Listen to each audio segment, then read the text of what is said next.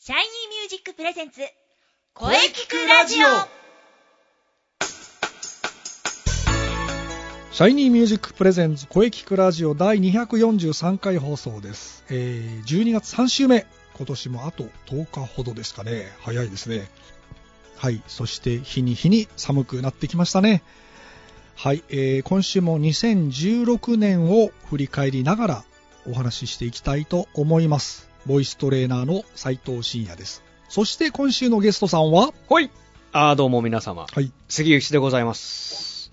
いやー、いつの間にか確かにそう、もう12月でございますよ。ですねあと10日でございます。そうですね10日ですよ早いですね、早やいっですねぱり。はい早いです。寒いのは僕も嫌いでござい ます。早く、早いんだったら早く暖かくなってほしいなと。そうですね。そうですねあれはいプロ野球2016年、はいあ2016年、終わりました4勝二敗でやっぱ日本ハム強かったですね。日本シリーズ、ねえ、日ハムが2連敗したとき、広島が4立てするかなと、ちょっと思ったんですけどね。いやー、僕も元気だなと思ったんですよね。思いまししたね。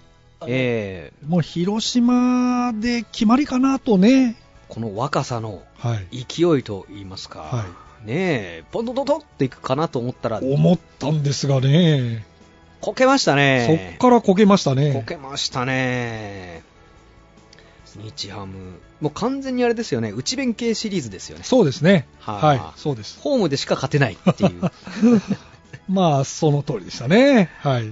でしいやーあとまあエラーも多かったなーなんか見てて、菊池君もエラーしましたねね。そもそもなんか、内野、ショー内野と、あ、田中もそうですよ エラねー。しましたね。日ハムさんもやポロポロやってましたやよっね。てました。ね。あれ、はい。ヤクルトは 4 4位なんですよ位ですか意外といい位置にいるでしょそうですっていねう。最下位じゃないんですよねあれ、最下位どこでしたっけえ最下位はあ、そうか。 あれじゃないですかあのああれれ DNA3 位だ。 d n a は上です三位なんですよ d n a は上ですいつもの最下位のポジションにはいないんですよあれ中あ中日日さんじゃないですあ、か中日でしたか。ええ中日さんもいろいろありましたからね監督変わりましたけどね。うんやっぱプレイングマネージャーまあでもプレイングマネージャーもう谷繁さんはもうほとんど監督さんでしたけどねまあそうですね。ほとんど出てませんでしたね。えーまあ、難しいってことですかね、まあ、山田選手は11冠王だったんですけどね、 ね、11冠という、ね、最初し4月かそうですね5月かぐらいの時はどうしようかなと思ったんですけど、まあ、盗塁王だけど、まあ、でも見れば、 2年連続トリプルスリーは初めてそうですね。ということで、ベストナイン取れましたあよ、、そう、ベストナインもね、まあでも菊池じゃなかったんですね。ゴールデングラブはやっぱ菊池でしたけどね。 で2年連続トリプルスリーなんてもうすごいことなんですけどね、すごいですよ。カープに持ってかれましたね、全部。持ってかれましたね。まあでも、うちはですね、はい。怪我人、怪我さえなければ、はい。優勝できるメンバーなので、うん。まあ、来年ですよね、バレンティンもどうやら残るかっバレンテてィいン、う、ね、いろいろありましたよね。ありました、ありました、でもどうやら残るんじゃないかなっていうところで今、言ってるみたいですけどなるねほ、ど。まあでも、新外国人でもいいような気がするんですけど ね。うーんバレンティンは当てになりませんかバレンティンはですね、あの年だけですかね。まあ、核変が起きたあの年は60、ただ30本打てる選手なんですよね、ああ、でもなんやかんや30本。なんやかんや30本打てるんですけど、あの波が激しいんですよ ね、そうですね。そうなんですよ、だから波がなければ、60本打てるん ですよ、波があるから30本しか打てないわけで、そうですね。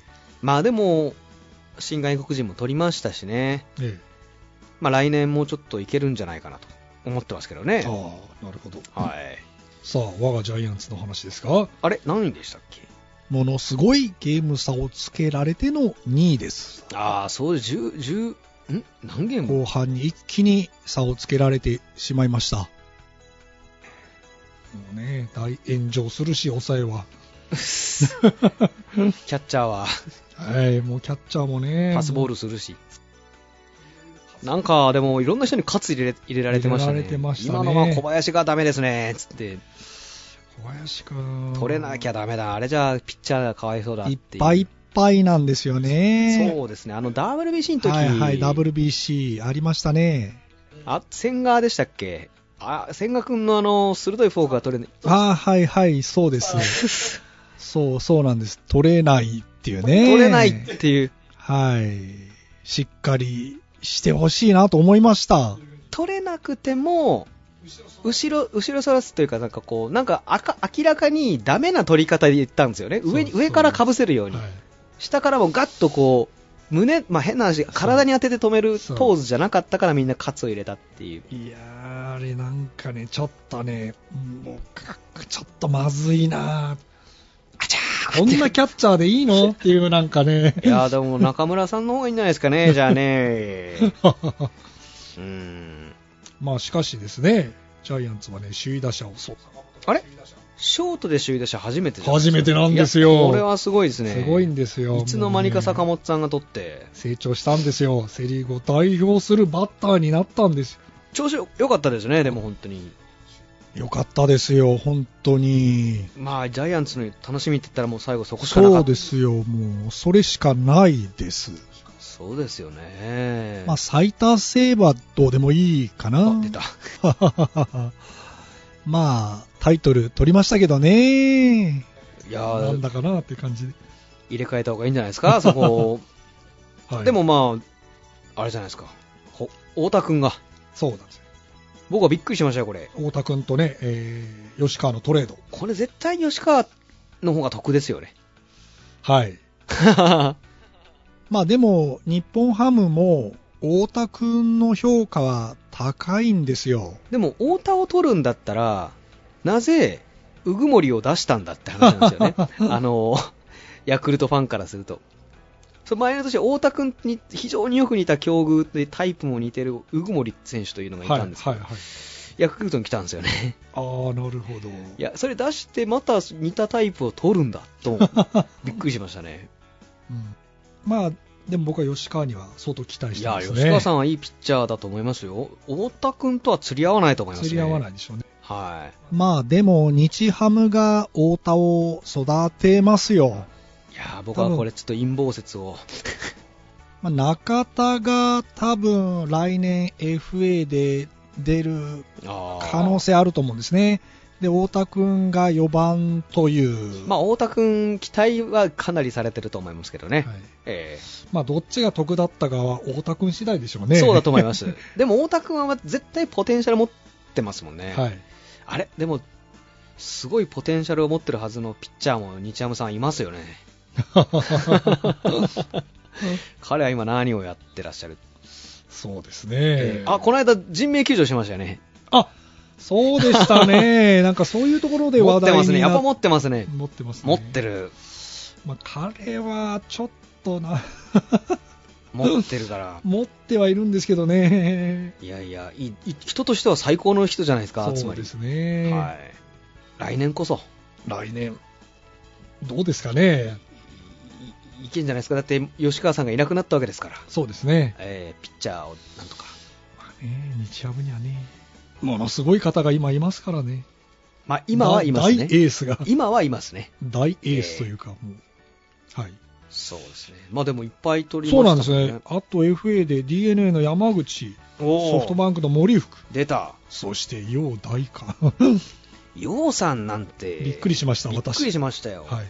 僕まさか、オリックスに行くかオとリ思ッっクス説がすごいありましたけどはいあね、ったんですけどね。オリックス行かなかったですね、そうですね、やはり本人が巨人に行きたかったのかまな、あ、そんな感じはしましたね、かええお金の量じゃないと思いますね、オリッこれクスと巨人なら巨人に行く。まあで、も、普通行き ますよ、普通行きますよ。ええどっちを選べって言われたら、そうですね。そうです、そうです。でも、どっちがし、あ、でも外野って今どうなんでしたっけ巨人はね、あのい外野はね、長野だけなんですよ、あー固定されてるの。じだゃかあらセンターで、陽大官がセンターに来てくれれば、あれ、センター行っちゃうんですかはい、じゃあ、長野さんはライトですね。ライトですか。はい。で、セカンドがルーキーの吉川。あれ吉そうな川が3人いるんですよ。うん、確かに。 セカンドが今すごい状態になってきましたよ。はい。クルーズに、ああ、はい、畑大臣岡、はい。そして脇屋さんですよ。秋谷がいいと思いますよ。 5人で争うんですよね。めちゃめちゃですね。まず新外国人も。そうなんですね。とまあ、そう新外国人というか、はいあ、まあそうですよね。投手。はい、あのメジャー164キロのカミレロでしたかね、ほんまかな164キロのね、ストッパーらしいですよね、じゃあ、あれじゃないですか。ストッパーとして使うという、じゃあ外国人ストッパーで、その、今、6人いるんですよね、いっぱいいますね。どうするんですかね。マシソンもいるし、マイコラスもいるし、また、あれじゃないですか。二軍がまた、ものすごいことになるんじゃないですか。 そうなんです。何年連続でしたっけ優勝。 2軍が1軍のようなメンバーですよ。自軍のようなメンバーで2軍やってますからね、これもう巨人、セ・リーグ、巨人2チームぐらいあっていいんじゃないですか、なんか、はい。よく言われま すよ。いやいやいや、すごいな、そうなんです。全員が活躍すれば優勝だなと思っいてや、ますよ。もう間違いないですよ、それはええ。この戦力では。まあ、しかしそう、うまくいかないんですよなかねな。かいかないでしょうね、まあ、ひそうなんですよね。なんか、怪我したりしてあとはね。もう、なぜか巨人に行くと期待通りの活躍しないっていう、はいあるんですよね、今までたくさんそういう人見てきてましたもん、クライジンガーさんとね。えー野口とか、ああ、いましたね。ええあの他球団にいた頃のあの輝きは一体どこへって いう感じでばっかばっか打たれるじゃないですそかうなんですね。これ違う人になったのかなと思う感じにグライジンガーとかば も。っかばっかでしたもんねそうでしたね。あんなに。ヤクルトヤクルト自体はもうかんさ最多勝とか取ってたピッチャーですよ、もう絶対打てないっていうようなピッチャーだったのに、ええ巨人に来たら、バッカバカ打たればるっ。かばっか打てなかったのは君たちだったんだっていう ことですかねつまりそうなん ですよ。まあ、苦手にしてましたからね。取っただけで OK みたいなね。しかもでもまさかバカバカ打たれるとは思わなかったってそういうなんですよね。えー片岡も片岡さんは、他のチーム行ったらレギュラーですよね。レギュラーですよ、もう完全レギュラーですよ、もダイソーとして使ってますよ、今。ったいない、小さ小坂さんもそんな使い方してましたもん、あんないいピッチバッター を、なんてこったそうなんか、はい。なるほど、まあでもお互い来年期待していきますか、僕そうですねはいじゃあ行きましょうさあまず今日12月21日は何の日あ忘れてました ね、12月21 21日はですね、はい遠距離恋愛おの日らしいですよ。遠距離恋愛の日、はいなんか FM 長野、ラジオ局のはいアナウンサーの方、はい大岩さんっていうんですかね、ええ提唱はい個人で提唱できるんですね。なんか我々もやりますかやりましょう やりましょうかねじゃあ8月9日を野球の日っていう。あそれいいですねそれ絶対そうですよ8月9日野球の日野です球の日ですよ。 まあまあまあまあ、あれですよ ね。王さんの背番号ですよね。監あ督そうですね。はい、えー野球ですよ。 えー、アナウンサーさんが提唱された、はい12月21、 うん両側の1が1人を、えー中の2が、えー近くに近づい た2人をってことなんですってなんかピンとこないですね なんと強引ななんとこいな近づいた2人、大岩さんえ強引ですーよだったら野球の日の方がバシッとくるような気がしますけどそうねですねえー遠距離恋愛中の恋人同士がクリスマス前に会ってお互いの愛を確かめ合う日ということでございますねああ、ええまあ、クリスマスが近いからアモーレという感じですかね、えーそういうことですね、はいまあ行きますか行きましょう かねはい行きましょうはいそうですそれでは皆様お待たせいたしました私杉内がお届けいたします今月の背番号伝説のコーナーと、は背番号です先月はというか、えー先月は飛ばしちゃいまして先々月ああすいません10月は、えー黒田さん特ミス集ターミスターですね黒田さんね黒田さん特集でした永久欠番でございますそうですね、永久欠番。いっぱいありますいっぱいはないか広島は3人目ですね。 3人目3 3まあ、あと1が純欠ですけどね。ああ、はいなるほど1じゃあ13815ってことですねだんだん、欠番だらけになるぞ、どっかのチームみたいに。ヤンキースですか いや、ヤンキースはもう、ヤンキース一桁がもうないらしい ですよなすごいですよね。 1から10まで全部欠全番。部欠番っていう一桁どころじゃねえ、まあ、巨人も負けてないですもんね負けてないですね、巨人も。1、 134 1、3、4。で、ん1、3、4。 5いや、5は、5、6、7、8、9、10。川上14ですね。川上さん14の沢村さんと、16の川上さんと、34。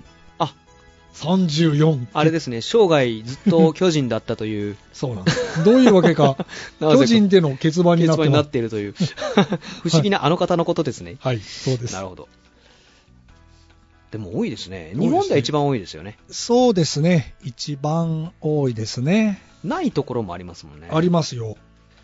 ヤクルトも純血扱いがあるだけですね27はは、あのおじまあ、ほぼ純血っていうな、名前はちょっと忘れちゃいましたけど、まあ、そういうふさわしいめあの人が出てくるまでつけられない、完全な欠番はない。ないですね、純血だ、1も純血ですからね、本来、まあ、でもね、つけてまつけすてもんもね。うそういうふさわしいミふスタさわーしいということでミすスね。ターが来たら、つけてもいいよと、じゃあ、古田に匹敵するような人が現れたら、つける、なるほど。じゃあ、巨人も王さんに匹敵するような人が無理で。す ね、無理です、今後、日本、まあ、無理、ほぼ無理じゃないですか。ミスターも無理ですね。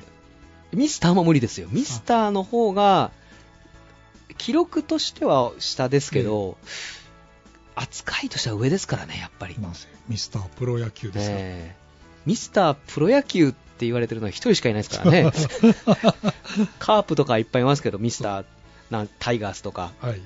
ミスタープロ野球ですから、ちちょっと違 いますょっね。と違い ますね、全部ですからプ、ロ野球。球団のお話じゃないんで、ちょっと違いますよ、あの人は。ちょっとす、もう、別格ですね。別格ですね、かわいそうとしか言えないですね、その番号をつけろって言われたら、今、現役の人たちの中でも三、巨人の3をつけられる人いいないと思いますからね、あの、原さんが入団するときに、長嶋さんが3をつけていいと言ったらしいじです。まあまあ、ご自身が、はい。原さんは8段だから、まだ今の成績とかって、ええもう人気とかでも十分ですけど、はい3には追いついてないですも ん、追いついてないです。今、原さんの成績を見,、はい見返して。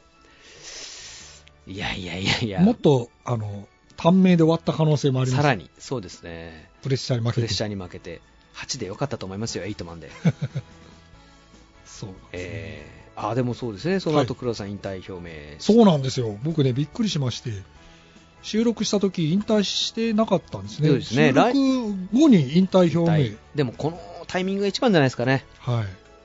かっこいいやめ方じゃないですか、一番綺麗というか、日本シリーズ前に表明しましたからね。ああ、そうでしたか、はい、そうでした。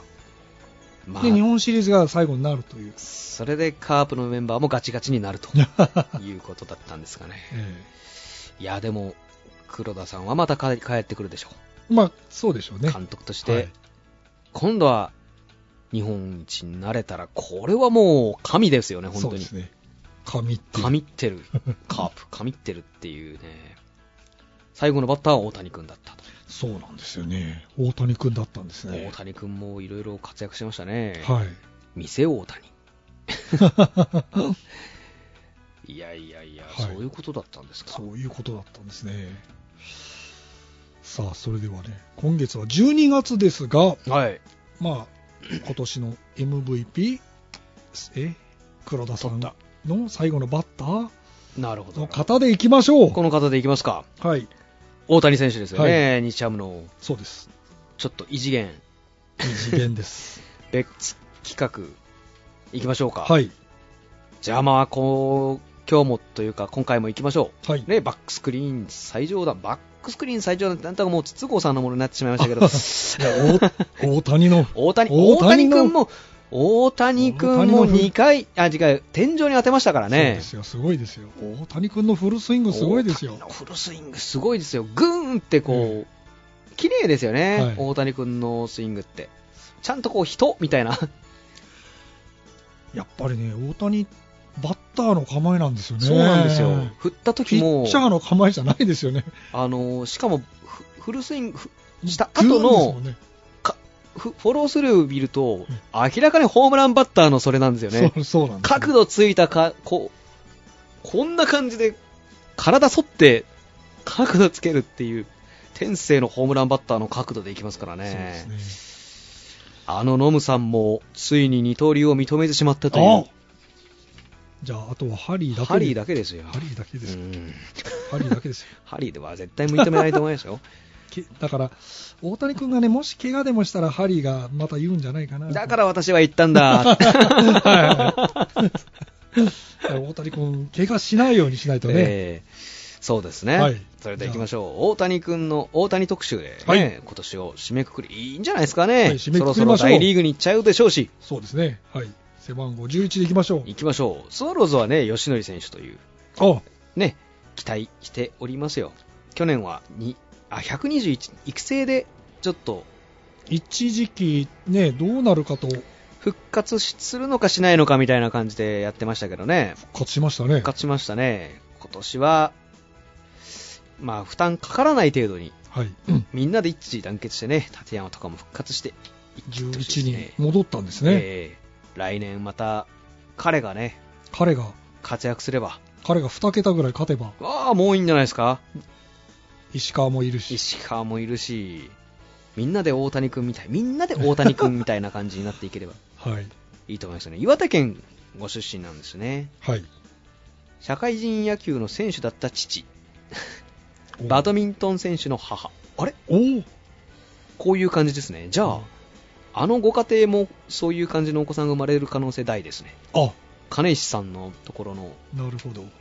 あれですよね、金石さんなんてプロ野球、カープのプロ野球選手、はい。確かそうですね。バドミントンの、今ニュースキャスターとかをされてる陣内さんでしたっけじゃあじゃあそういう、あの二人に子供が生まれれば大谷君みたいな人が生まれる可能性が、高いです ね。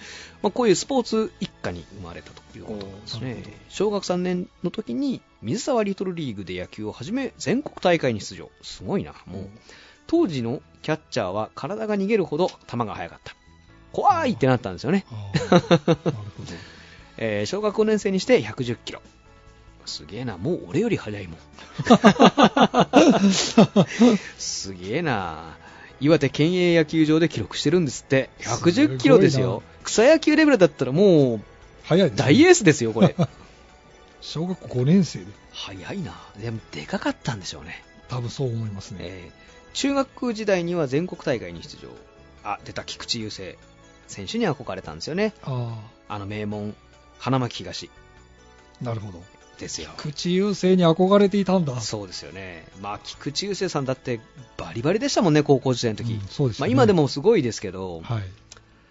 まあ、憧れる憧れの先輩と同じところへ進学したんですねな、るほど。えー入部時は監督からまだ骨が成長段階にある、うーん、この段階でもすげえでかかったと思うんですけど ね、監督は監督さんはまだ伸びると思ったんでしょうね。なるほ ど。まだ成長段階にある と、監督さんは判断したんですね。1年夏までは野手として起用して、ゆっくり成長の階段を上らせるという方針。はい。 1年春は4番ライト、すごい、もうだってもう4番ライトです四よ。番ですね。はい。もう4番ですよ、花巻東ですよ。 そうですね。えー公式戦に出場、秋からエースを打つと、いや、花巻東ですよ。 そうですね。すごいな、名門ですからね名門ですよ、もう常連校ですよね。 はい。最速147キロ、速 いな、速いな、え2年の春には151キロ、はあ、速いなす、ごいな。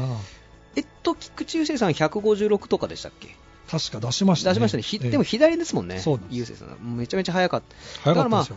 特別、 まあ、花巻東がレベルがちょっと違いすぎるから、特別速いわけではなかったけど、やっぱ速いですよね。はい。えー第93回全国高等学校野球選手権大会初戦の帝京高校戦ではですねライトとして先発出場はい。 4回から登板二刀流でございますねそうですね。まあでも、高校野球ではよくある話。まあそうですね、えーはいはい。田中マークに並ぶ甲子園での高校2年生最速タイとなる150キロを記録。あ、すごいな。マークに並んでんだ。すごいな。すごいな。あれあれです、あれですよね。24勝しちゃった人ですよね、そマうーでクすって。ね、はい。 3年の第84回選抜、えー高等学校野球大会初戦の大阪大阪桐蔭、藤浪からホームラン、藤浪ですよ。あの藤浪さんですか、はいタイガースで活躍はい中の、阪神のエースです。えー11フォアボールで9失点と崩れ敗れちゃったんですね、あえー3年夏の岩手大会で、えー準決勝ではですねアマチュア野球史上初となる、え嘘だ ろ最速160キロを記録、100マイルじゃないですか。ーすごいな。すごいな、大リーガーみたいだ。もうだってちこの頃から注目されてましたもんね。ましたね。はい。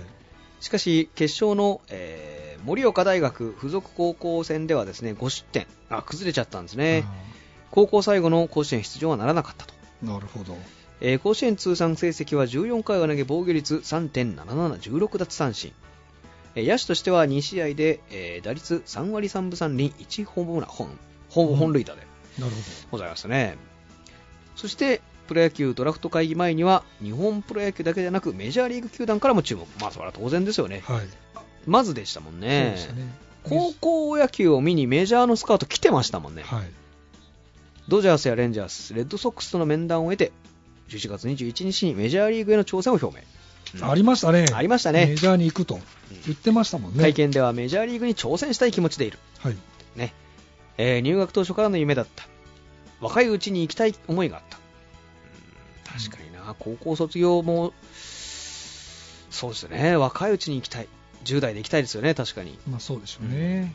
日本のプロにも憧れはあったが、メジャーへの憧れの方が強かった。まあだって、身近にあもうメジャー、野茂さんとかや、そう、そうです。そういうことですよねうんはい。はメジャーリーグ中継もいっぱいあっいて、そうです。もう情報がありますからありねますよね。で、日本人でも通用するんだっていううんところを見ちゃってるわけですから。あもうメジャー行きたい行き。たい10月23日に日ハムえーの GM がえー大谷選手大谷さんをですねドラフト会議で1位指名することを公表するこの時の GM 高田さんでしたっけ、はい、そうです。おそらくそうですよそうでねす。高田さんでしたね。行っちゃったんですね、日ハムの、まあ、現監督でもあるあの栗山さんも大谷君には本当に申し訳ないけど指名をさせていただきますと話したう言ってましたね確かにん。はい。指名すると。僕はそうは言ってもいかないんじゃないかなと思って僕ましたもよね思ってましたね。ええだから他球団が指名しませんでした絶もん。対に行かないんだって言ってましたもん言ってねま。したメジャーに行くと。えー2012年10月、2012年だったんだ。なんかこう聞くと、まだちょっと、まだちょ、 ちょ、ちょっと前で、4年前の話ですよ。えー 10月25日に行われたドラフト会議では、日本ハムが本当 に、この大谷さんをですね、1巡目、第1回選択希望選手ってことですね。単独指名ですよ。一本釣りってことですね。ポン釣りです。えー嘘だろうですよね。はい。賛否両論ありましたね、これあり確かまにし。たね。えー指名後の会見で大谷は、えー大谷さんは自分の気持ちは変わりません。アメリカでやりたいという気持ちは変わりませんとはい。語ったんですね。そりゃそうだ、そうです。えーだって他の球団にもそうやって断ってるんだもの。そう、そうなんですね。指名挨拶のため、日ハムから訪問を受けた際にも面会しなかった。まあだって、まあそれを、そう、そりゃそうですよね。はい。だって、どっちかっていうと日ハムどう、何やってんだよっていうことだったんですもんね。そうなんですね。強行指名。えーそんな、か、かわいそうじゃねえか。しかも、その前の年にね、菅野さんを指名しましたからね。かわいそうじゃねえ か。そうですよね。嘘だろまたやるのみたいな。確かにそうでした、はいそれで菅野さんだって浪人したんですもんねそうなんですよ。嘘だろっていうえことを2連続でやっちゃったえはい。しかしその後2度目の訪問で、えーし指名挨拶を受けて両親を交えた入団交渉両親を交えた入団交渉そして3度目の、えー入団交渉からはあの栗山監督も同席とはい。交渉では高校卒業後直接アメリカへ渡った韓国の野球選手がメジャーリーグで活躍けしているケースが少ないということ、まあ、かなり難しいとはい。いうことですね過酷なマイナーリーグの現状、まあ、確かにハンバーガー食ったり犬の餌を食ったりするっていうお話もほ都市伝説としてありますよねはい。まあでも あのムネリンを見てるとなんかちょっと楽しそうなそうですね。えーまあ、でも、ムネリンはきっとお金を持ってるからなんですよね。まあそうでしょうね。えーはい過酷なマイナーリーグの現状母国のプロリーグで実力をつけた選手の方がメジャーリーグで活躍できる確率が高いまあ確かにそうなんですよね、はい。だっていきなり行って成功した選手って今いないです、いないですね。はい。マックス鈴木さんとか昔とかいましいたけまどしたけど。はい。そこまほんでにじゃないですよね残したものははい。さらにダルビッシュが使用していた背番号11 11を上げるやと。君にあげるよとダルビッシュの背番号は、君のものだとはい。投手と打者の二刀流育成プランなどを提示されるいいじゃないのいいじゃないのと二刀流をね、どうぞやりなさいというね、ものすごい資料だったんですよね、この時の資料ってそうすごい資料を提示したんですね。ぶもう相当分厚いやつだったって、なんかニュースかなんかで見たことありますけど、しかもメジャー行っていいというね。かつそうですよそうなんね、ですそして、そして12月9日にですね日ハム入団を表明するんですね、うんこれも驚きましたけどね。入っちゃうんだと 思って、えすごいな。一体何があったんだ説得したんだという。えー思いましたけどね、まあまあまあまあまあ、25日に契約金1億円、出来高払い5000万円、年俸1500万円、まあはもう上トップからトップ中トップですえよそうねで。すね。高校卒しかも高校生ですからねそうです、そうです。社会人レベルの選手の扱いって感じですかね、いなんとなく仮契約を結んで入団会見背番号はダルビッシュなども着用した11に正式に決まったはい。これはでもた11ってすごい番号だけどなと思ったけど大谷君はやりましたね やりましたね。超えるんじゃないかっていうよなそうですねはい。なんかこう全然背番号見に負たけ目もなかったっていう。見た目も同 じ身長高くてかっこよくてみたいなそう。なんかそういう11ってこう、スタイル良くてこう、スッと。そうですね、もう次、また怖いですね、ああ。この後は、この後出生の番号になっちゃいましたね、11って。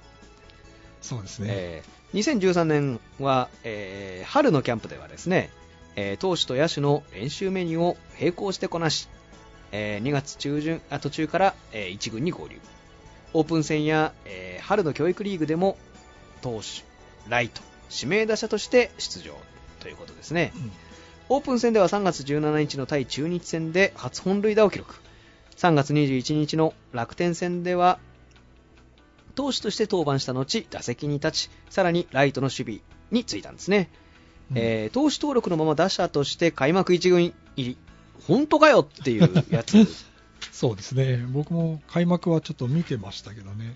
本当にするんだっていうやつですね、 はい。 3月29日のシーズン開幕西武戦では8番ライトで先発出場球団としては1959年のハリー以来ですね54年ぶりおうハリー以来ハリー以来ですよすごいなあの二刀流をいまだに認めていないハリー以来 開幕戦では2安打1打点を記録するんですねその後は下位打線で出場しながら2軍の試合で投手として調整うん4月13日のオリックス戦で外野守備中に足首あ右足首を捻挫、えー出場選手登録を抹消されてしまうんですね、はい5月4日に復帰し5月6日の西武戦ではプロ入り初めて1番打者として出場すごいですすよごいな。そして5月23日ヤクルト戦で投手として初先登板初先発覚えてますか、いやー覚えてないですね ヤクルト戦が。ヤクルト戦だったんですね、はい 5, 月あ5回2失点で勝敗はつかなかったものの、えー新人投手の初登板では史上最速となる157キロを記あ100すごい157キロを記録6月1日の中日戦で先発投手を務め5回3失点でプロ初勝利を挙げるということでございますねなるほど。 6月18日の広広島戦では指名打者が使えない5番ピッチャーで先発出 場これはすごかったですねこれは覚えてますけど、はピッい、プロですからね。プロですから高校野球じゃないんですから。はい、5番ピッチャーお5番ピッチャー 先発でっていうそうなんですね。先発投手が3から5番を打つのは1963年阪急の梶本さんっていう方が50年ぶり以来すごいまあでもそう昔でもないまあ昔っちゃ昔ですけど50年、そうですね。ええ投手としては4回3失点で降板。降板後にライトの守備位置につき、すごいな、こうだからこういうことができるんだよな。 そうなんですよ。もう、高校野球ですね。ええ投げながら、こう、ライトの守備につくと。打者としては、えー1安打1打点記録したんですね。いいなあこういう選手。この頃はでもほん、うんまあ、そうは長く続かないだろうと僕も思ってましたけどね。うんそうですね。まあ、杉さんも割と若干反対気味でしたね。そうですね、二な刀ん流かこう、怪我するリスクが高いっていうのと、高いそうは言っても桑田でもやってねえんだからってでいすねう、そうですよね。プロですからね。どっちかにした方が、うんうん。その大選手になりそうな気がしたんですよね、そうですね。あのなんかどっちも後々見たときに、突出した成績じゃない感じでの選手になりそうな気がしたんですよ、そうですね。平凡な、打者としても平凡、投手としても平凡みたいな、はい。とんでもなかったですね、そうなんですね。えー進化していくんです進ね。化していくんですね、このだからこのこういう5番ピッチャーでライトに行ったりああしたりっていうのがだんだん恐ろしくなってくるんですよ ね、最初はちょっとなんかこう、面白半分で見てましたけど、ああ、やめてくれ、そういうやりやり方やめてくれ、いつまた戻ってくるかわからんみたいな、はい。またピッチャーに戻ったりとかされるんじゃなかろうかっていう戦略の幅はすごい広がりましたもんね、そうです ね。日ハムさんだけ。そうですね。うんえー7月10日のですね楽天戦ではプロ初本塁打を放つ、えー高校新人でプロ初勝利とプロ初本塁打を記録したのはあの1967年阪神あの江夏さん以来ですよえなつさんはやったんだ。うやったんですよよ46年ぶりーん。新人でですか新人で。野球は一人でできるんじゃいとあのおっしゃった江夏さんそうですね。ノーヒットノーラン で、さよならホームランという。パカーンと打つとはい。かあの江夏さんと同じじゃいと。すごいなでも確かにプロ初勝利、初本塁だって記憶にないですね。ないですね。他にないですよ。ない ですよ。そしてオールスターゲームにはですね、ファン投票で外野手として初選出される。外野手だったか。えうん。第一戦ではですね、はい5回から、えーピッチャーとして登板。外野手として先発あの選出されたにもかかわらず、 投げるんですね。まあ見たいでしょう。見たいですね。オールススターで、これ覚えてるな5回から投手として先登板して、1回2安打無失点、最速57キロ、記録するんですね。えー、降板後はレフトの守備につく。すごいなすごいなえー打席では、え2打数無安打。第2戦ではですね、高卒新人としては、オールスターゲーム史上初となる1番打者で起用される。すごいな、一 番。第1打席でオールスターゲーム初安打となる 2, 二塁打を記録。第3戦では、えーし高校新人としては1986年、あの清原番長の以来となるですね、オールスターゲームでの打点を記録するんですね、高校新人としては。清原レベルの場打者として考えたらいいんじゃないですかね、そうもですはねや。えー清原レベルピのッ、チャーと桑田レベル。そうですね、だからら、桑田と KK が、一緒にな合った体したっていう感じじゃないですか。なるほど。ああ、そういうことですかと。すごい なすごいな。オールスターゲームでの打点を記録。ああ、まあね、その時に先清原以来。この年はですね、投手としては、えー13試合に登板、3勝無敗、えー防御率4.23、うん、に記録するんですね。だから、やっぱこういう感じになるのまかあ、そうでっすていう、ね。うん打者としては77試合に出場して打率3 2割3分8厘3本塁打20打点、まあ、まあこんな感じになるのかそうなんですね。どっちもうんまあまあ新人としては、うんうん、まあまあまあだけど、んそうですねっていうなんかこう清原なんて3割30本そ打っう、てそうまですすからねね。はい。なんか物足りねえなああやっぱこうなっちゃうのかっていう感じの記録そうですね。この段階階では、って感じですよねね。 2014年は3月30日のオリックス戦でプロ入り初の猛打賞、えー4月12日の西武戦でプロ入り初の 2, 2桁奪三振シーズン初勝利を記録5月13日の西武戦では9回を被安打、えー6奪三振9の内容でプロ入り初完封勝利6月4日の広島戦ではパ・リーグ史上最速の160キロを計測その後も6月11日の巨人戦、6月18日の阪神戦、6月25日の d n a 戦で最速160キロ、4試合連続もう160キロのイメージがの人ですよね、早はいい、とにかく早い、は二十歳となった7月5日のロッテ戦ではプロ入り初の1試合2本塁打を記録、うんうんそそろそろエンジンがかかってきまし ホームランも打っちた、ゃ打うっ。ちゃう、 160キロ出してホホーームムラランンも打つ打っちゃう、7月9日の対楽天戦では、毎回の16奪三振、1失点の完投で8勝目、そろそろエンジンがかかってきましたね。そうですね1試合16奪三振はですねあせ1980年の木田さんと並ぶ球団タイ記録むちゃくちゃ勝った人ですねそうですね新人の頃、はいはいえー毎試合奪三振は自身初で、えー球団ではし史上10人目また1968年あの江夏さんの、えー20歳20歳、え2ヶ月を更新する16奪三振の以上の、えーと MP えー日本のプロ野球の最年少記録記録したんですねおーオールスターゲームでは前年の外野手に続き投手として監督推薦で選出おー投手と野手の両方で選出されるのはあの関根純三さん以来ふつ2人目関根純三さんそうだったんですね関根さんすごいな。すごいなあんな高校やな感じになってすごいですね7月19日の第2戦に先発登板し1回裏に先頭打者の、えー鳥谷へ、え2球目でオールスターゲーム史上最速の162キロおー160クルーンかそうですってねい。うクルーンです。感じですね。この後、安倍晋之助選手への初球でも計測。すごいですね。バンバン連発したってことです。 160が。公式戦を入れると、2008年の巨人の、あ、クールーン以来の、 史上2人目の大記録。1イニングを投げ、打者5人に対し3被安打、3本ヒットを許して1失点の内容で、全23球のうち12球で160キロ以上を計測。これはすごいことですけどね。すごいな。えー7連勝中の中、7連勝もしとんかい。 すすごいな。そう、エンジンがかかってまいりましたね。8月3日のソフトバンク戦で、日本人最速タイ記録の161キロを計測。7イニングを投げ、えー被安打9、失点2で敗戦投手となり、連勝がストップ。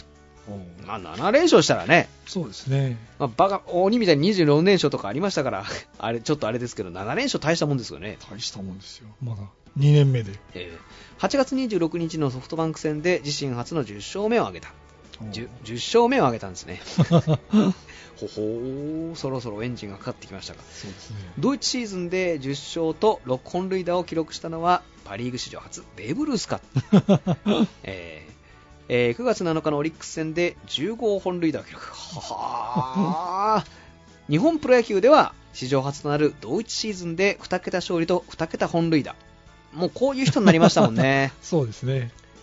達成しちゃうんですもんねや打っちゃうんだもんなやっちゃうんですよね。この辺からもうなんかなんかあありなのかなって思い始めてそうです。もうみんなが、すやっぱりすげえんだな。バッターでもすげえんだやなっちゃうんっだみたいな感じになってきましたね。10月ここ、えー5日の、えー楽天戦では初回に銀次への投球がし球速162キロを計測し自己最速とあの吉あのスワローズのよ吉典先生の持つですね日本人のあの日本プロ野球 NPB 最速と自らのパ・リーグ記録を更新、ていう。吉典さんも早いんですね。吉典さん早いんですよ早い。大谷君はもっと早いんですあすごいな、この年は投手としては24試合に登板し、あーそろそろお来たな、11勝4敗、防御率2.61、 あ、すごいな。立派な数字を。を残すんですね。これは 立派な数字ですね。ごいですね、いいピッチャーですよ、はい11勝しええ。えて、防御率2 2.61、素晴らしいですよいピッチャーですよ、こういうピッチャー欲しえ い、打者としてはですね、86試合に出場し、打率2割7分4厘、10本塁打、31打点、いいいいピいいバッターになりましたね。まあでも、そんなに悪くはないですよね。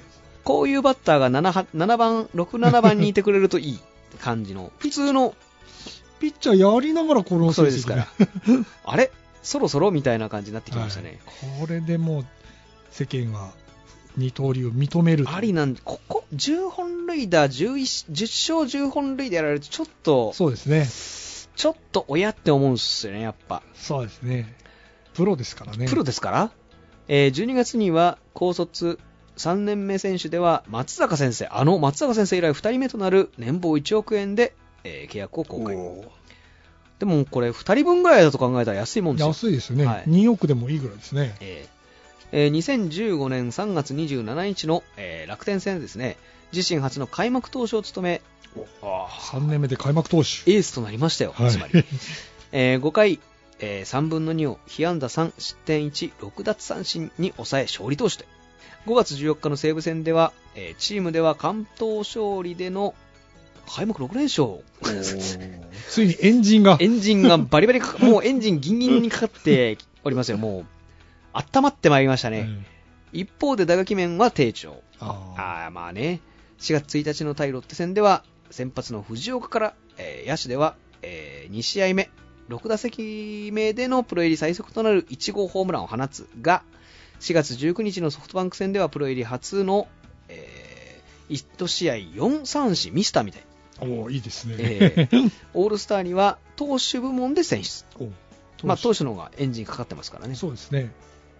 オールスターには第1戦に登板先発し、えー結果は2回2安打1失点という成績だったんですね、えー後半戦は8月18日対ロッテ戦で9回12奪三振で、えー完封で前年の11勝を上回る自己最多の12勝目を挙げたもう立派おー投手としては立派ですねこれはすごいな、はい、最終的には 10,、えー10月6日のパ・リーグ全日程終了だ時点でハーラートップの15勝すごい立派ですよ15勝。 15勝は立派防御率2.24これも素晴らしいこれでも素晴らしい勝率7割5分これも素晴らしす。いいですね。こういうピッチャーがいるといいでいすね。いいですねだって最多勝利ですよおー最優秀防御率最高勝率投手3冠に輝いたおーいいじゃないでいすか。や、やっぱもう、まあ、あれですよね、ええ僕なんて最初から投手の方がいいと、 3年目でこれですね。これはだってやっぱもう、別物が違いますよ、はい。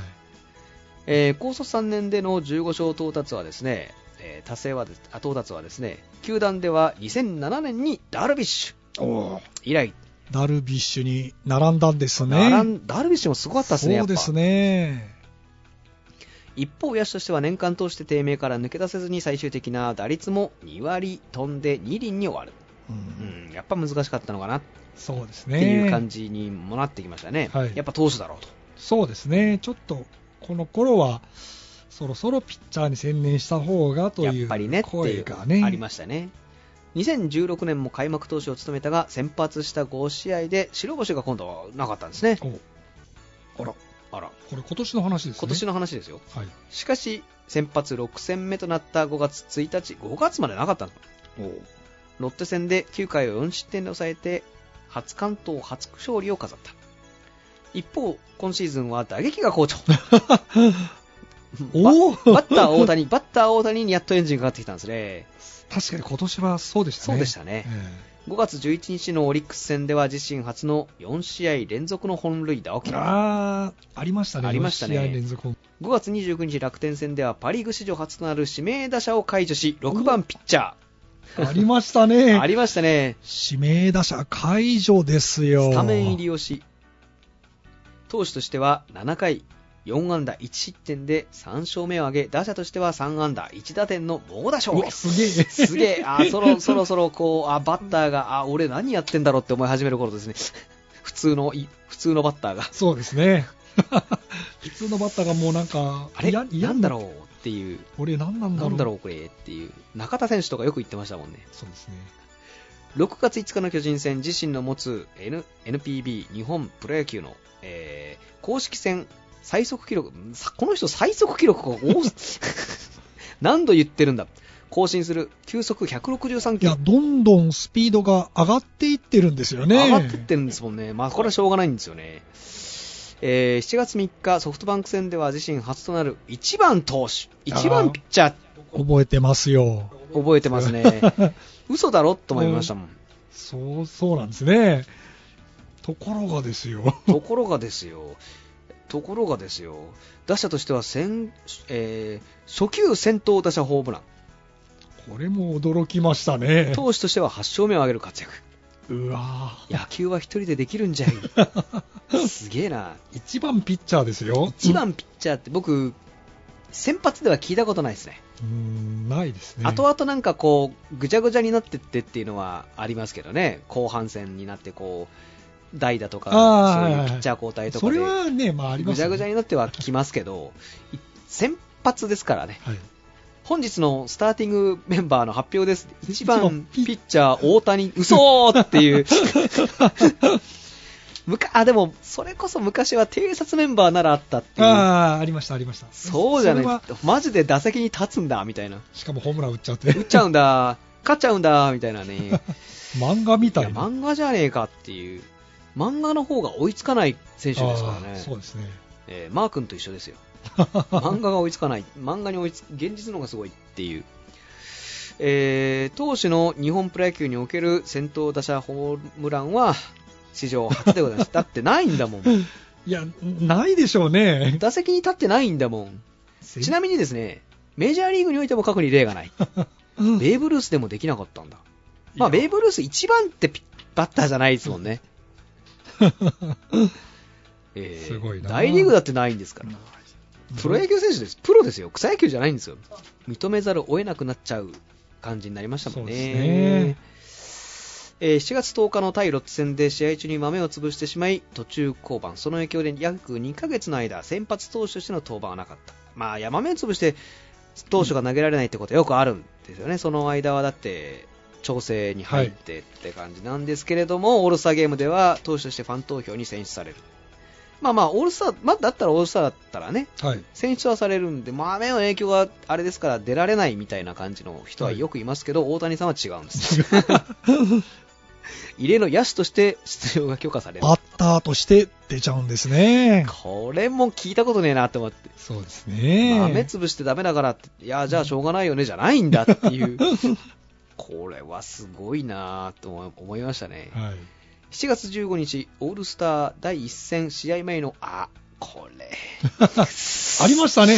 ありましたありねま。したね。ホームランダービーでは1回戦であのヤーマだ、決勝戦であのギー タ、破るんですね、これはこれはすごいですよ。すごかったですよ、日本のナンバーワンのホームランバッターは大谷だということですよ。そうなんですよ、だってトリプルスリーメンバー を、だってこれ、僕、これのせいだと思ってますもん、山田の調子が悪くなったの。山田君、驚いたんですよねい。やおうん驚いて、自信をなく して、彼はただでさえメンタルが弱いのに、目の前で、目の前でバカーンとこう、スタンドに。スタンドに入れますからね、大谷は。はい。それ言ってましたもん、山田選手。あ僕はだってその、ラ届かッない。キーゾーンのところにしか届かなくて、大谷君はスタンドに入れるんだもんって いう、こ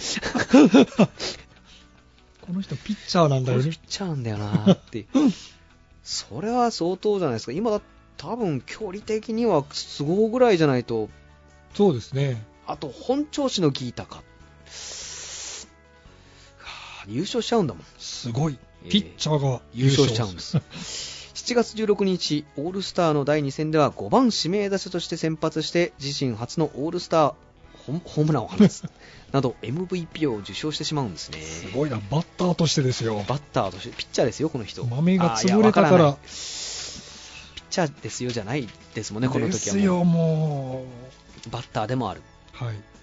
えー後半戦はですね7月24日の対オリックス戦、え3年ぶりとなるリリーフ登板1回を無失点に抑えるんですねプロ初ホールドを記録、まあ、先発ピッチャーですからねそうですね。 9月7日の対ロッチェ戦で約2ヶ月ぶりに先発投手に復帰すると9月ずいぶん投げられなかったんですねそうですね。豆とかそういうのがはやっい。ぱはい。 9月13日に対オリックス戦で糸井への投球で自身の持つ日本プロ野球公式戦あれ また また、また。最速。記録を更新する球速164キロいやーゆっくり休ませてもらったぜとはい。豆は多い豆は治,、ねま、治すのはあれですけど肩がゆ休まったんでしょうね球が、また、ぐいぐいいったんでしょうねスピードが上上ががっっちゃったたなんですね。まだ成長してるのかなそうですよ。まだ成長してま すよ。とすればあだっのてー170キロえっえていう噂もあり噂がありますもん、はいってことは、まあ、あの花巻の監督の見た見立てはわ間違ってなかった、そう、そうですね。はい。えー9月28日の西武戦で9回1安打15奪三振で完封し完封勝利を挙げちゃうんですね、日ハムの4年ぶりのリーグ優勝達成に貢献この試合で10勝を挙げ自身2度目の同一シーズンで2桁勝利と2桁ホームランを達成したどころかはい。日本プロ野球史上初の10勝100安打20、20なんだよな これがびっくりするんですよねそうですね。そうか分かったぞトリプルスリーの価値が薄まった理由がこ こですね。ここ10勝。だから、山田くんが10勝すればいいんですね。無理ですよそうかみんなに騒がれないのはこの人のせいか10勝100安打20本塁打聞いたことねえなそうですね。反面惜しくも規定投球回にあと3回足りなかったため2年連続の最優秀防御率はだ逃したんですいやねだから結局、でも3回満たなかったけどほぼほぼ最優秀防御率持ってたってことですねそうですね。 はい。なんてこ ったいクライマックスでは第1戦に8番投手として先発出場し 2, 安2打数1安打、えー7回1安打 6, 6, かあ6奪三振6奪三振無失点で初勝利なんかもうわからないんだよ な脳が追いついていかないんですよあ普通の選手だったらなんかににだバッターモードに頭がなってれば2打数1安打っていうのが、まあ、バッタあー、まあバッター、ババッッターターかと。で、7回1安打が、まだバッター、あ脳みそがバッターモードになってて、えこれはこのピ、この後の6奪三振に繋がっていかないんですよ。あ7 ややこしく なやっやこしい。脳がおかしくな る。2, あ2打数1安打はバッターとしてで、7回1安打6奪三振無失点はピッチャー。 かつていませんよね、いこないですよんな人は。初勝利第5戦では3番指名打者として先発出場し9回に DH か以 上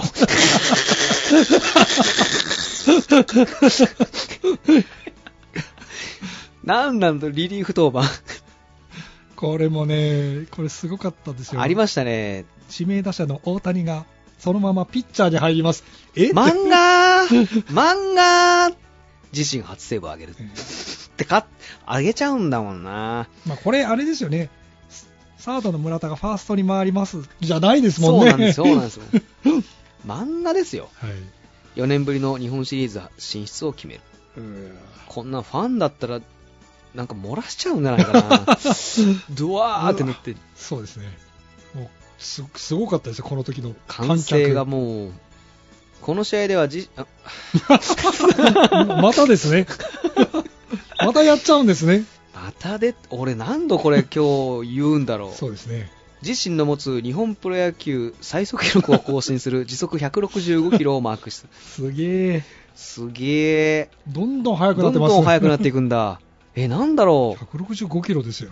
160キロってなんだろう。前まで160ってたらもう、嘘だろっていう感じでしたよね150だってすごいと思いますよ。 150でも全然速いピッチャーでしたからね、ええもっと言えば145キロでも速いピッチャーでしたけどね、昔は。そうですね。はいうん、その通りで野す茂さんとかそんぐらいだったかはら、い、はい。日本シリーズでは第1戦に8番投手として先発出場、はい、はい。えー6回3失点で敗戦投手となる、ああ、はいナイスはいはいはい覚えてます。見てました。えーまだ広島が元気だった頃、はい、そうです。投手としてはこの1試合のみの登板となるんですはね、い。なるほど、おーそうだったんですね。打者としては第2戦に、えー9回に代打で出場。第4、5、6あー第3、4、5戦では、え3試合とも3番指名打者として先発出場するんですね。特に第3戦では延長10回の裏、ツーアウト2塁の場面で、広島の大瀬良からサヨナラヒットああ、放ち、これ覚えてますね。ファーストゴロかと思ったら抜けちゃったっていう。あれだ変なドライブかかってるやつ。そう、グーンって。グーンってかかって、ファースト取れなかったやつだ。ファーストのとこい、ボールいってあ、るんです僕、アウトだと思いましたもん。ちょっと抜パッけちゃうんですとよ打ね。った瞬間は。あれが抜けるんだっていう、変なドライブかかって。いやーやっぱ打球が速い、速いんでしょうねですね。新井さんじゃ取れなかったん チームのシリーズ初勝利に貢献。これでだって、ガラッと変わりましたよこっね。からですよね。こっから、チームはこの瞬勝利から4連勝で自身初の日本一にも経験。うん。 10月18日に侍ジャパンの日本代表に選出。だって、ああ、まあいいや。東京ドームで行われた10月13日のオランダ戦では、7回表に放った打球が、あーあーライト方向の天井に入り、ルールにによって二塁打、ツーベースとなっているんですね。なるほど。 WBC も期待、そのさっきだってって言いそうになったのはあれなんですけど、はい。他のチ外国のチームの監監督さんはやっぱ大谷がやっぱバッターがいいんじゃないと、あうん、大谷バッターの方がいいよってピッチャーで来られるともっと嫌だからって いうあ。なるほど、なるほど。そういうこと僕な、らバッターで使うねっていうぐらいやっぱすごいピッチャーだって思われて、まあ、バッターでもすごいですけどね韓国の監督さんがそう言ってましたね、うん、バッターとして使ってくれバッとターとして使ってくれとピッピッチャーだと困ると困る。言ってましたねいや二刀流だから。うんいや、すごい、そう、投手、いや、なだ野球、すごい野球選手だ、今、すごい投手って言いそうになりましたけど、投手でもないから、まあでもこういう選手を見れたっていうのもね、すごいですね、まあ、うん大リーグではやっぱり違うと思いますからね、えちょっと日本で、二刀流は日本だけだと思いますからね、こういうの見れたっていうのは貴重ですね、DH 解除できるんだって思いました ね。だって DH は一番打つバッターが入るところですからねえ、そうですね。そこに大谷君が入っちゃう。入っちゃう、つまり一番打てるバッターは大谷君だ と、そのそれ先発以外は、なんだろうな、はい。通算成績、まあ、まだまだ全然、だって若いと、まあ通算成績見ると、すごいですよ、でも、若だって今3年目ちょうど今20えー四年2013、14、あ4年目で4すか。年目、まだまだ4年ですけど、投手としては39勝14敗、すごいですよ、すごいですね。4年目ですか。えー防御率がすごい、2.49、うわうぁ。わー、うわー、そしてバッターとして、打者としてですけど、229を、おおおもう、もう川藤さんを超えてる、 川藤さんの障害打率を、障害安打を超えている、すごい。すごい、すごい。このままいけば2000本もいけますね。いけそうな2000本これもしかして200勝2000本。有名じゃないかもしれないです ね、ここからまたさらにブースト、加速がかかれば、はい。 40本塁打ですよ、すごいなぁ。 40本塁打ですよ、すごいなぁすげえ、達川さんより打ってんじゃねえかな、ホームラン、そうですね。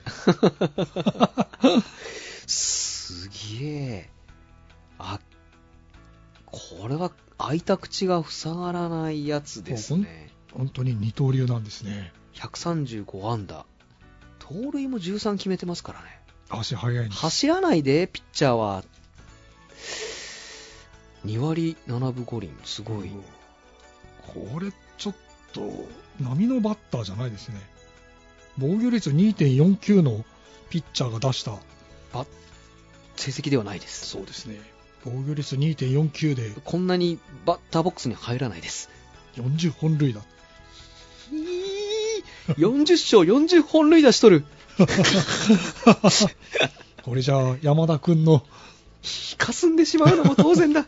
だってこの人がいなかったら、山田のトリプルスリー2連続なんて MVP ものですからね。そうですね本来。それがかすむんですから。 3割30本この人の前にこの人の前に40勝頭がおかしくなるぜタイトルは今のところ最多勝が1回最優秀防御率1回最高勝率1回 MVP1 回ベストナイン3回ふう投手部門、えー、20152016えー、指名打者部門 2016、えー、2016年はですね、えーっと史上初の投手部門と野手部門の同時受賞でございますおっかねえなあなんだろうあれこの年大谷っていう人が2人いたのかなっていうことですよねなんか そうですねえー月間 MVP2 回、えー投手と して最優秀バッテリー賞1回うーんでございますすごいなあ改めてこの規格外ですよね、まあ、変な話、変な話でもなんでもないですけど、ピッチャーとしては、今、日本のエースですからね、そうですね先7戦、代表戦があって、やっぱり1戦目大谷とです大谷ですから、はい、これはエースだと認めてるってことですからね、そうですねピッチャーとしてすでに。日本で一番いいピッチャーは大谷なんですよ、もうすでに。はいはいなのに打つつんですよっていう、 40本塁打打ってたんですおかしくないですかおかしいよなおかしいなさあ改めて大谷君をですね。でも、特集しましたが、もう二刀流はみ僕は全然認めるとかじゃないですけど、あ、できるんだって思ってるんですけど、これはこれでやはりどっちかに専念してたら化け物クラスの成績やっぱ出してたのかなって思いますね。すごいなすげえな DH 解除ね聞いたことないもん、DH 解除って。どういうことって。DH っていうのはなんか有利な状態じゃないのえそう解除しちゃうんです解除するんだっていう。多分大谷君以上のバッターがいないんでしょうねそういうこと です。単純にそういうことです。その、まあ、中田さん選手は出てますからね。はいはいえで楊大監とかのえ出てますから。だから、ベン、ベンチにいる選手の中で大谷以上はいないそうです ねということでしょう。これは、選手、プレッシャーかかり ますよ。ええさあ規格外規格外。さあ来年は1月、ええ1です1ですね。1ですかはい山1田はい君ろいろやりまいしたねで。すよあ、山田くん。山田くんはやってないんですか、ね、 やってないですね山田君いっちゃいますかね山田もいいですね、確かに。山田さんでいきましょう山田さんですかね、はい、いいんじゃないですか流れ的にええ山田さんこの後山田さんをエやピる、ソードがオールスターのオールスターの山田さんでいきましょう山田さんでいきましょうね。はい。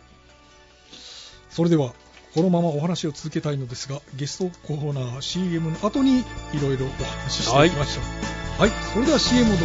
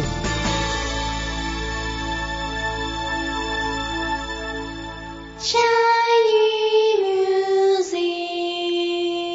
Shiny Music あなたは自分の本当の声を知っていますかあなたの眠っている本当の声を目覚めさせましょう。充実の60分、マンツーマンボイストレーニング。シャイニーミュージック。まずは体験レッスンをお試しください。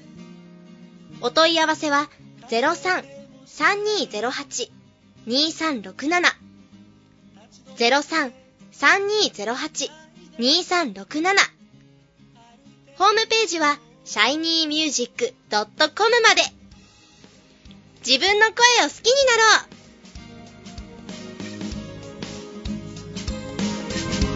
シャイニーミュージック、シャイニーミュージック。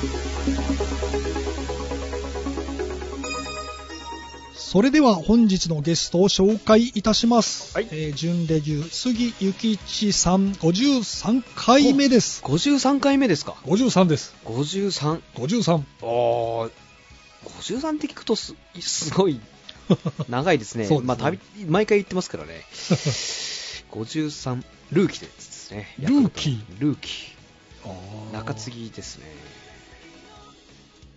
今年からスワローズですねマリナーズ、レイズで活躍して、えー結構地味にやってますよいや、素晴らしいピッチャーだと思いますよ。 69試合登板6勝6敗防御率3.06リーグ3位33ホールドいいじゃないですかこれ、いいピッチャー取りいまいしピたね。ッチャーですよもうバッタバタしてましたからねヤクルトのあの中継ぎは、秋吉だけですよルーキーとそういえば前半戦にいたあの抑えの方はどうなりました、もじゃ、もじゃおです かあの、もじゃおはどっか行っちゃいましたよ。いつのもう、あれ大リーグに行ってますね、ふもじゃおは。もうじゃあ、うーん、ルーキー、いいで、いいじゃないですか。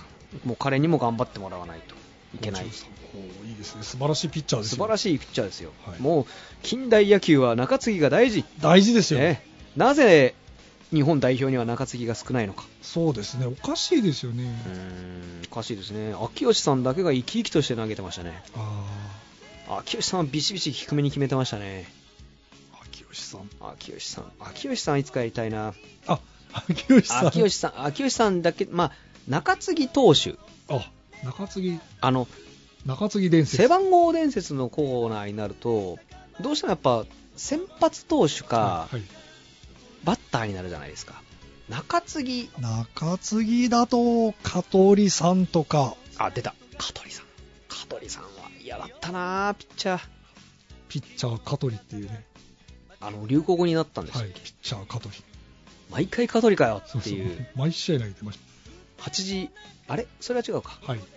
それ宮田さんですね。宮田さんもいはましたねだからやっぱ巨人の強かった頃っていうのはいい中継ぎがいたんですねい今年はね、崩壊してますか らね。一人だけですよねなんか頑張ってんのはだから阪神だって J そうですか JFK もありましたしねそうです。今年はいや中継ぎいい中継ぎが欲しいな中継ぎがだってしっかりしてれば試合として成り立つんですけど7回8回9回なんですよねそこでだってばっかばっか打たれたらあああああああですからもう今日終わったなっていうどっちかっていうとストッパーよりもそっちいやの中継ぎです方がだから沢村がストッパーなんですねもう中継 ぎ中継ぎ大事秋吉さんいいですよぜ ひ投げれば投げるほど良くなりますからジャイアンツのユニフォームは似合います ぞルーキーとあ、ね、セットで来てほしいみたい なそんな、そんな2人同時に取るなんてえげつないこと、さすがにジャイアンツもするわけないじゃないですかって言おうと思ったんですけど、したことありましたね、ありまし たね4番とエースを取ってグいラくイジンガーとラミちゃんを2人揃って取っていくって いう、おその時のヤクルト最下位だったのにっていう、1位のチームが、いや、最下位のチームのエースと4番を取ってったぞって、嘘だろって思ったやつですね。そうで すねいやそうーおっかないことするわー。巨人ならねええ、そうペ、巨人ならね、ペタちゃんも取りましたからペタちゃんも取って、ハウエルも取っパウて、エルも取って えー、あー広沢も取って、取りましたねえー、藤井藤井も取っていきましたね。巨人のスカウトはヤクルトの選手をずっと見てるんですよ。 誰が使えるかなって、おっかなかおっかなかった、年末おっかなかったですもんね、巨人のまた取るんじゃ取なるいんじゃないかと思って、ペタ陣には取られると思ったな、ペタジン取りましたね。ましたね、そしてダメになるという。そしてダメになると いう、いやいやいやいやいやいや、はい。えーあーあ何でしたそうだ。今月のテーマが今年2016年はどんな一年あーあ、全然はい。考えてなかっ考た。えてなかったですね。今年1年はトリプルスリー2年 ,2 年連続トリプルスリーの1年ですよねどっちかっていうとあーなるあまり目立たなかったという。うーんそれ以外はヤクルトとしてはそうですねあんまりなかったですねうん。ピリッとしなかったななんか秋吉ぐらいですかね。秋吉さんもうの秋吉を完全に抑えとして、抑えですね秋吉さんもでも癖のあるピッチャーですからね高津さんのようになれますかね。そうなんですよね、秋吉さん、投げてる間はいいんですけどね、なな感覚空くと打たれるんですよ、不思不思議なことに。ああいうピッチャーもいるんだなと思って、その投げ続くその登板回数がどんどんどんどん重なっていかないと、なるほど温まっていかないっていなるう、ほど。香取みたいな感じですね。まあもうそういう感じじゃないですかね、なぜか休ませると打たれるっていう、不思議な、 酷使すればするほど、本調子になっていくっていう。なんと。不思議な投手なんでね、まあ、どんその結果、どんどん投投球回数が増えていってるっていう感じですよね、中継ぎなまあだからでも、今年は、まあ、準備の、ある意味、準備というか、耐えた1年ですよね、スワローズとしては。ぁ、まあ、来年、期待しましょう。まあそうですね、はい。ちょっと今年は我慢の年だっ 我たと慢の年だっいた。うことですね。さあ、次回の発表会2月26日、えー日々トレーニングしておりますよね。ええ、もちろんでございます。はい。じゃあ、あーこれで終わりにしましょう。最後に杉さんからの情報をお聞かせください。。はいい、もちろ ん、えー、特にございませんはい。ですが、あるんじゃないですか、やっぱりね、はい。インスペさんのはい。マッチでございましたか、はい。春の陣、春の陣ですか、おいもう冬の陣が、秋の陣か。まあでうんも、多分春春、ですかね。まあ、そこは中西先生にはいお願いして、はい。そして、シャイニーミュージック23回公演、はい23でございます、 23 23はいい番号だ。お、山田くん WBC で23つけてましたね。まあ、つ1はね、やっぱり違う人がはい。つけますからね、えーいい番号でございます。いい番号ですね。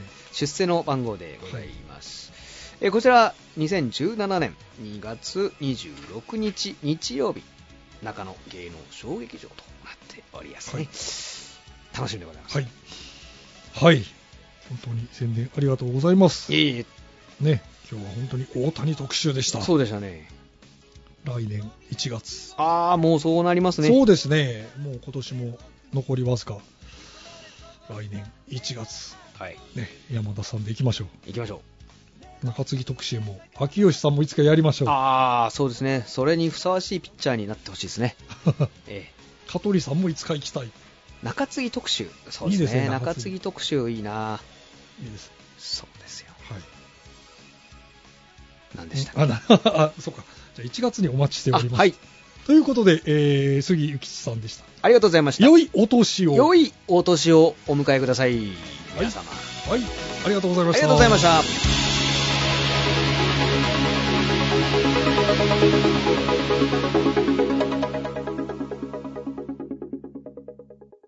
声聞くラジオ声聞くラジオ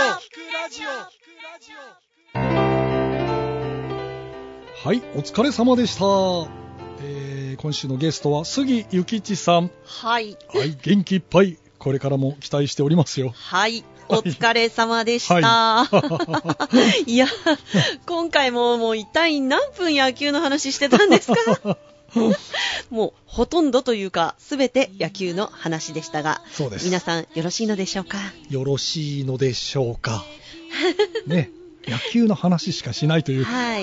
で、たまに定期的にね、野球聞くラジオになりますから、皆 さんよろしくお願いします。はい、よろしくお願いします。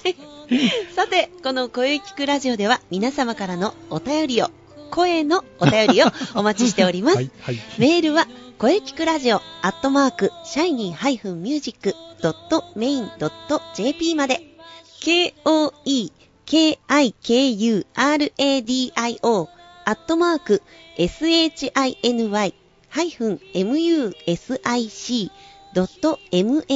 shiny-music.main.jp まで、ブログとツイッターも、ぜひチェックしてくださいね。はい、ぜひチェックしてくださいね。はい。はい、第243回目の放送いかがでしたかはい。これからもいろんな角度から声について考えていきます。そうですよ、声ですよ、声です。はい、声です。声です。お願いします。はい、はい、次回、はい。次回が今年最後の配信です。はい。 12月28日水曜日、はい午後2時からの配信を予定しております。おお。ゲストはシンガーソングライター橋本おお。英二さんを予定しております。楽しみですね。はい、皆さん、しっかり聞いてください聞ねい。てくださいね。はいはい。それでは、最後に先生から告知をどうぞ。はい、えー私の告知ですが、い。気になるシャイニーミュージック公演のお知らせです。おお、そうです、そうです。はい、えー来年ですね、2017年2月26日日曜日、おなじみ中野芸能小劇場を予定しております。はい。ぜひ皆様遊びに来てください。お待ちしております。うん、もう今から皆さん開けておいてください。はい、ぜひ開けておいてくださ。はいい。はいよ、ろしくお願いします。よろしくお願いします。はい、それではね、じゃあ、あの、中西さんのはい告知ね、そうですね。インスペのお話をぜひはい。春の陣とかねえ非常に気になりますがそのあたりはブログとツイッターをチェックですねはい。あの、ぜひチェックしてください。そして、えーえーマッチに向けても、えー活動を続けております。ぜひ、ブログ、ツイッターチェックしてください。よろしくお願いします。うんはい。エントリーもあのお待ちしておりますので、はい、 まずはブログとツイッターのチェックですよよろしくお願いします。はい早いもので、えー来週今年最後の配信ですはい。はい、えーしっかり恋について考えていきたいと思いますはい。それではまた来週